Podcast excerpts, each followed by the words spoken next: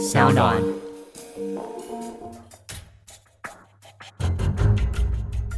什么是真相？什么是正义？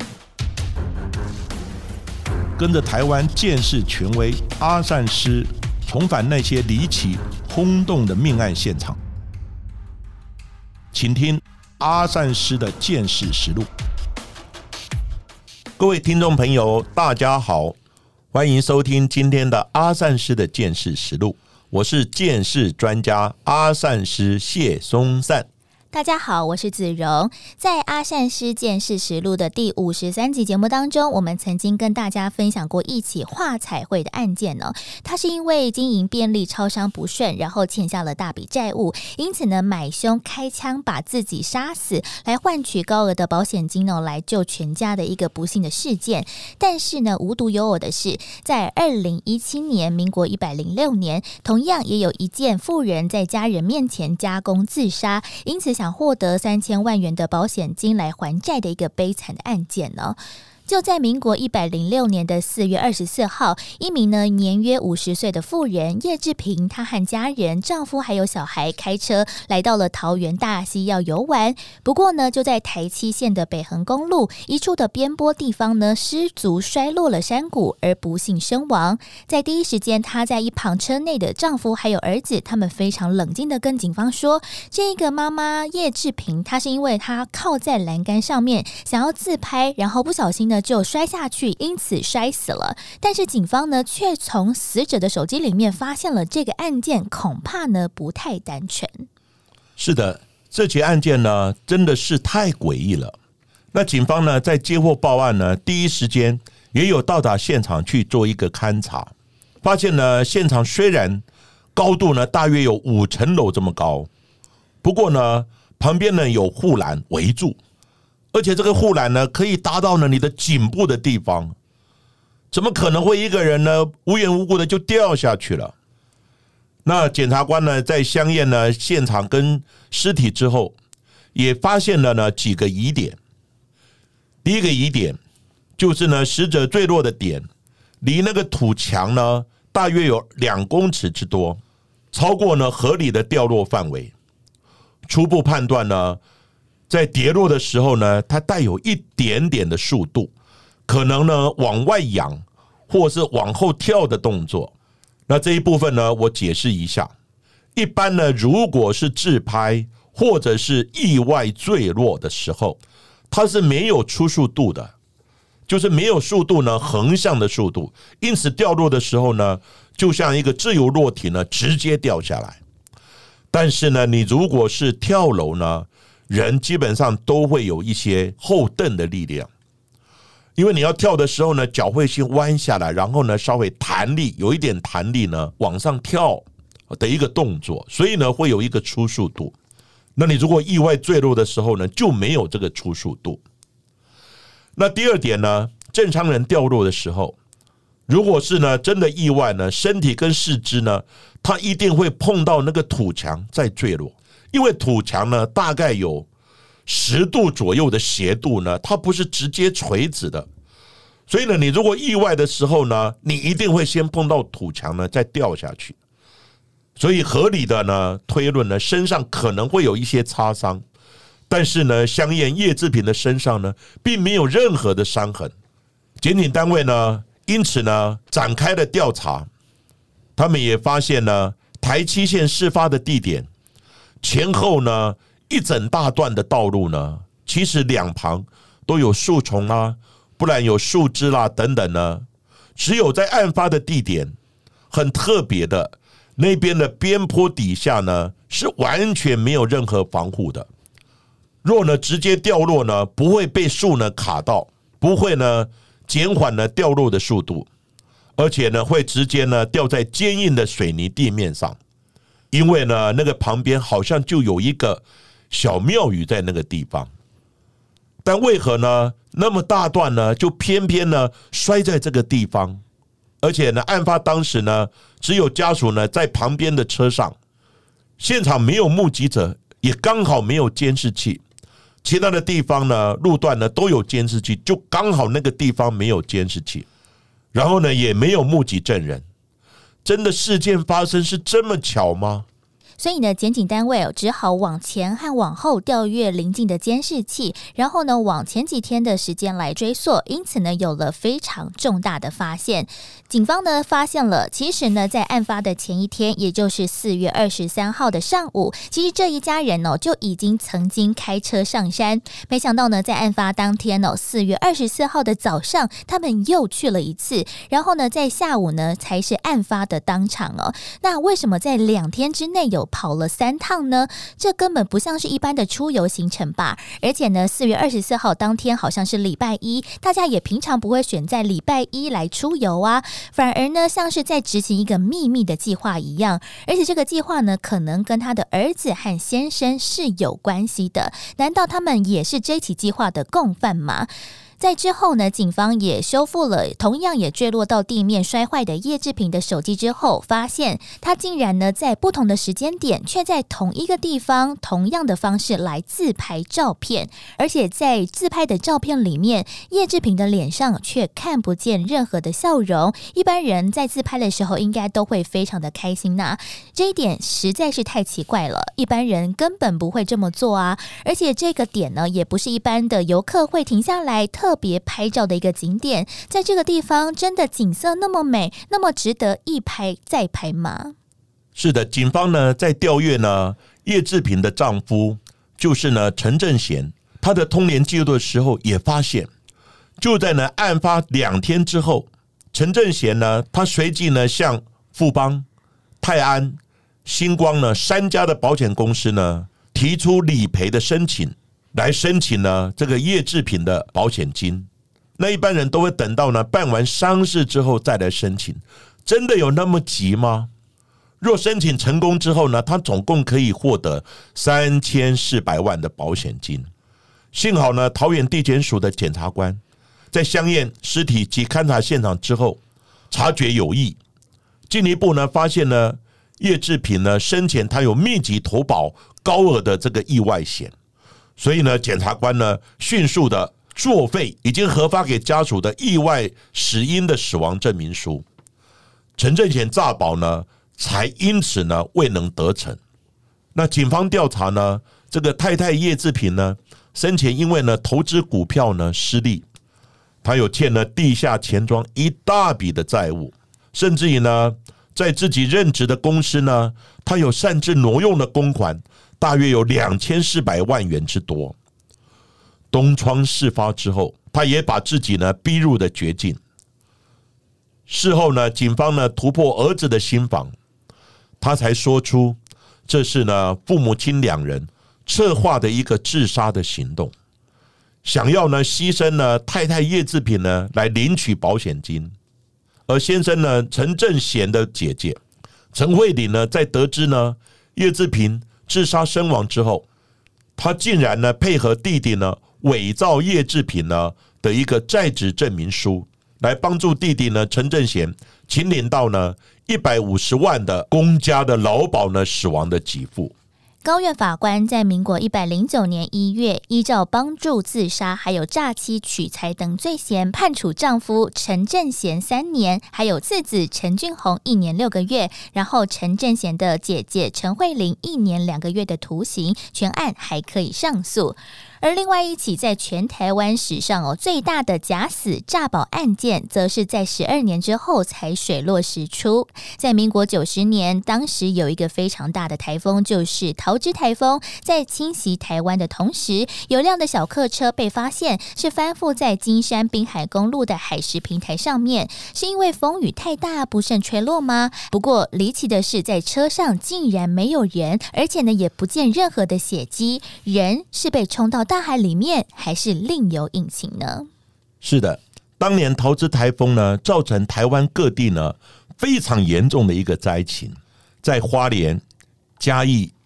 南投等山区呢，都有大规模的一个土石流的灾害。投资台风呢，总共造成呢一百一十一位的民众死亡，以及呢一百零三人的失踪。那这起呢车祸坠落的案件呢？也是因为台风带来的灾害吗？但是呢，检警单位呢在调查的时候，也发现一些呢可疑之处。第一个疑点呢，断崖呢大概呢有三十到四十公尺高，车辆呢感觉好像是呢垂直的掉下去，而且呢是没有动力的情况呢往下的自由落体的栽落。如果呢车辆有车速冲出去的话呢，它是会呈现呢抛物线状，那车子呢很可能会掉到海里面。可是后来发现呢，车子呢的掉落的地方实在是太靠近了零线，就是边线的地方，而不是呢呈抛物线坠落的状态。这一点呢，就跟我们前面所讲的，如果是意外掉下去呢，它是会垂直坠落的。但是呢，这个车子如果有速度的时候，就呈抛物线，就像人呢有这种弹跳呢，会有横向的位移一样。那第二个疑点呢？警方先对呢后行李箱呢进行采证，结果呢采获呢三枚不是很清晰的掌纹，但是这个掌纹的位置呢不像是开关后行李箱会碰触到的地方，掌纹的位置呢反而是比较偏低的地方，那种感觉就好像呢一个地重心呢，然后用手掌推出去加力的一个这样的痕迹。可惜呢，关键的指纹呢，因为呢海风，还有呢一些盐分以及呢雨水的影响，并无法呢采获明显的指纹呢来进行分析比对。第三个疑点呢，当天呢是台风天没有错，但是呢当时呢在瑞芳地区呢，它是没有下很大的风雨，最大的风速也只有五级啊。然后呢，在断崖的上面呢，它是有一个观海的平台，上面有草皮。警方呢查看草皮的状况，并没有发现呢车辆的轮胎呢高速行驶压过草皮的这样的痕迹，反而觉得这些草坪呢是车子呢慢慢碾过之后呢，很快就恢复的这样的一个状况。第四个疑点，从高处呢掉落呢。但是呢，并没有看到呢车主呢夫妇的身影，而且比较吊诡的是，车内没有看到任何血迹反应。如果呢车内有人呢，而直接掉落呢，那在车子里面呢，一定会留下一些转印的痕迹。那这个转印痕迹呢，就是我们在建设理论上面所讲的路卡交换原理，就是呢两物相接呢，一定会产生基振的移转。里面有人，因为冲击力道呢，跟自由落体的这种重力呢，可能就会产生皮肤、头发、衣服跟车内呢接触的痕迹，这个就是转印痕。所以呢，判断呢，可能是车内根本就没有人，或者是说真的从高处坠落而完全没有受伤的状况吗？种种迹象哦，都证明表示说，其实呢，车子里面根本就是没有人的。这是一起加工的坠崖事件。而在父母亲离奇失踪之后，其实许文彤的三位子女哦，更是非常的冷静，没有像我们一般在新闻案件当中看到的，包含了像是呢，会拿着父母亲的衣服来招魂，甚至呢，也没有急忙的拜托警消要全面的发动搜索，而只是有一直想要取得失踪人口的证明书。让人觉得这应该是事有蹊跷。不过呢，检警单位哦却没有办法呢掌握更多的具体关键证据，所以在一年之后，他的子女就向法院申请了宣告死亡。而在事后呢，保险公司也陆陆续续理赔了六千四百多万元。不过呢，事情后来就有转折，就在呢案发呢十二年之后，坠崖的父亲呢许文彤却离奇的现身了。经过呢检警调查，当年呢许文统呢与他的太太许延丽英呢，因为呢经商失利，积欠了有千万的债务，所以呢他们呢向国泰呢投保了上亿元的保险金。他们又发现，如果是特殊灾害的宣告死亡呢，仅需要一年，比呢失踪宣告的死亡呢需要七年还要短很多。所以呢，他们特别选在呢台风天来执行呢车祸的意外的诈保的计划。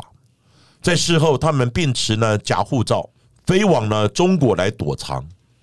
并且呢用假身份呢在江苏省来过生活。当然，这个期间呢，全靠他的长子许绍周，还有次子呢许全仪，还有女儿许明珍呢来资助，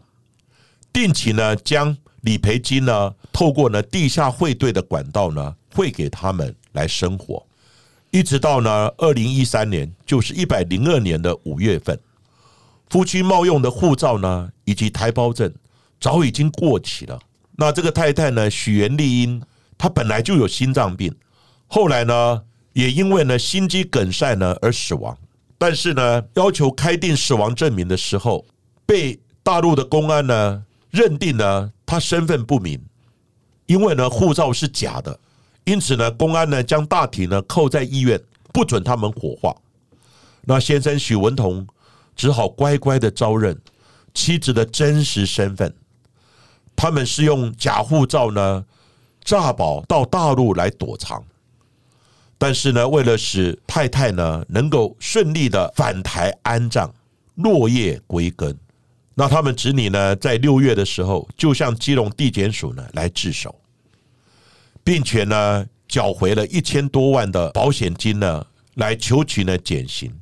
那刑事警察局呢也迅速的将许文统呢从大陆呢押解回台。在高院审理过后，认定了许文同父子三人触犯了共同连续诈欺取财罪，判处许文同有期徒刑三年，两名儿子各判两年六个月。在女儿减刑之后呢，判六个月，可一颗罚金定验。伪造私文书罪的部分，许文同的父子三人经过减刑之后，都被判两个月，可以再上诉。在整起案件都完全曝光之后，国泰人寿还有汽车保险公司也陆陆续提出了刑事的附带民事诉讼求偿。国泰人寿的理赔部的经理哦，他也说他们会依照民事的规定来追回这六千四百多万元的保险金。不过呢，在许家哦，目前名下是没有任何财产的。如果呢发现了有任何新增的财产的话，他们会进行扣押的动作。那其实在这边呢，还是要提醒大家哦，这些犯罪的行为都不能做。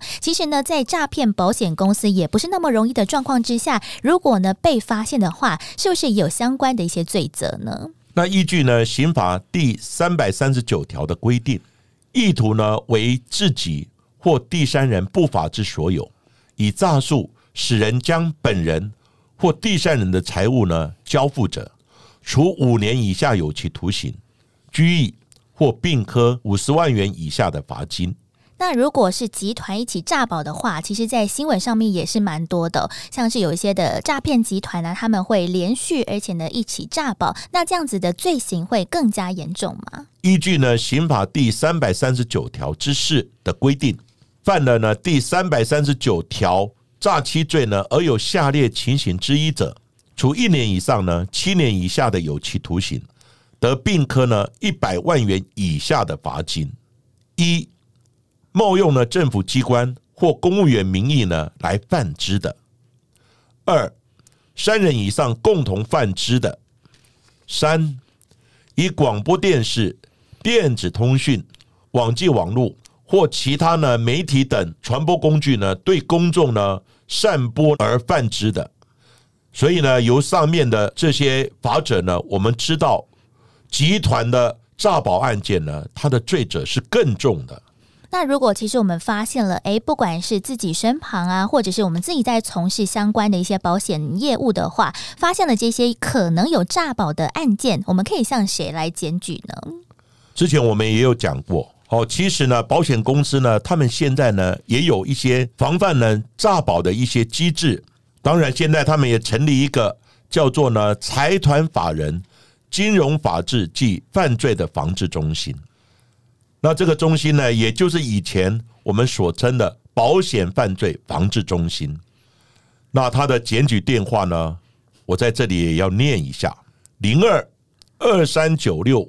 八一七七。各位如果有发现有诈保的情形，或者是说呢有相关的线索，也希望大家呢可以打这个电话，跟呢这个金融法治呢即犯罪防治中心来报案。当然，他们呢也会跟警方呢联系，然后呢进行一些诈保案件的侦办。那有呢，上一集跟这一集呢，我们都已经谈到了一些诈保案件的一个态样，还有呢，在这一集我们也谈到了诈保案件的一些法则的规定，而且呢，我也讲过，其实呢，在案件的发生之后，觉得呢，你有异常的保险跟你的收入呢不对等，或者是说你保了好多家，结果呢，没多少时间你就发生了意外。保险公司一定会起疑心，就会通报呢保险呢犯罪防治中心，然后呢跟警方联络。那当然呢，警方呢也有一个侦查的机制。还有呢，案件发生之后，我们呢会请相关的鉴识人员到达现场进行相关的鉴识。就刚刚呢我们所讲的，像车辆呢坠崖的案件，由鉴识发现呢，它就好像有手推的这样的痕迹。而且呢，掉下去是慢慢的，而且是垂直坠落的。那如果呢，你是因为呢不小心呢滑，那可能还有车速，它是抛物线状的。像这些见识都可以发现。那你掉下去，有人呢，里面应该有一些血迹，应该有一些转印的痕迹等等，通通没有。这个就是见识会发现有问题。当然，这个案子呢，最主要是没有办法直接证明他们有诈保。因为人没有发现，也怀疑他是不是掉到海里面。可是他距离海边有五六公尺之远，所以呢，那你里面至少要有血迹啊。虽然说有疑问，可是这个案子呢，后来也是因为这个太太呢，她身亡了，然后呢，大陆公安不准他们火化，最后尸体没有办法处理，呃，最后只好自首来来投案。所以呢，很多案件呢，你真的要诈保。其实不是那么容易啊！我在这里也再度的提出呼吁：任何的金钱上面的问题，不要动一些歪脑筋哦，用一些什么偷窃啊、抢夺啊等等，都都不好。当然，你可以循着呢正常的借贷的管道，那当然你要用力用心的来呢赚钱来还债，而不要呢跟人家赖账。这里面也会延伸出很多债务的一些纠纷。但是呢，这里我要特别说明的，为什么这几个案子牺牲的都是女性呢，而获利的都是男性呢？因此，我在这里也真的要跟女性呢致敬。不过呢，男性自己也要深思的检讨一下，为什么常常牺牲的都是叫女性来呢？当然，每一个案件都是蛮悲情的，我们也也不是说哦谁来牺牲，而最主要的是希望。不要有诈保的案件，真的有问题，那就是债务的协商，或是照着正常的管道来逐步的思考如何来还债。而今天呢，两起的诈保案件的事件呢，就跟大家分享到这边。也谢谢大家呢收听阿善事件事实录。如果喜欢我们的节目的话，也欢迎大家在各大的网络平台 s o n Spotify 还有 Apple Podcast 上面呢来订阅我们节目。在下面也可以给我们留言，不管是想听到的节目内容，或者是案件的形态，都欢迎留言给我们。也请给我们五颗星的评价喽，让我们下一集再次听下去。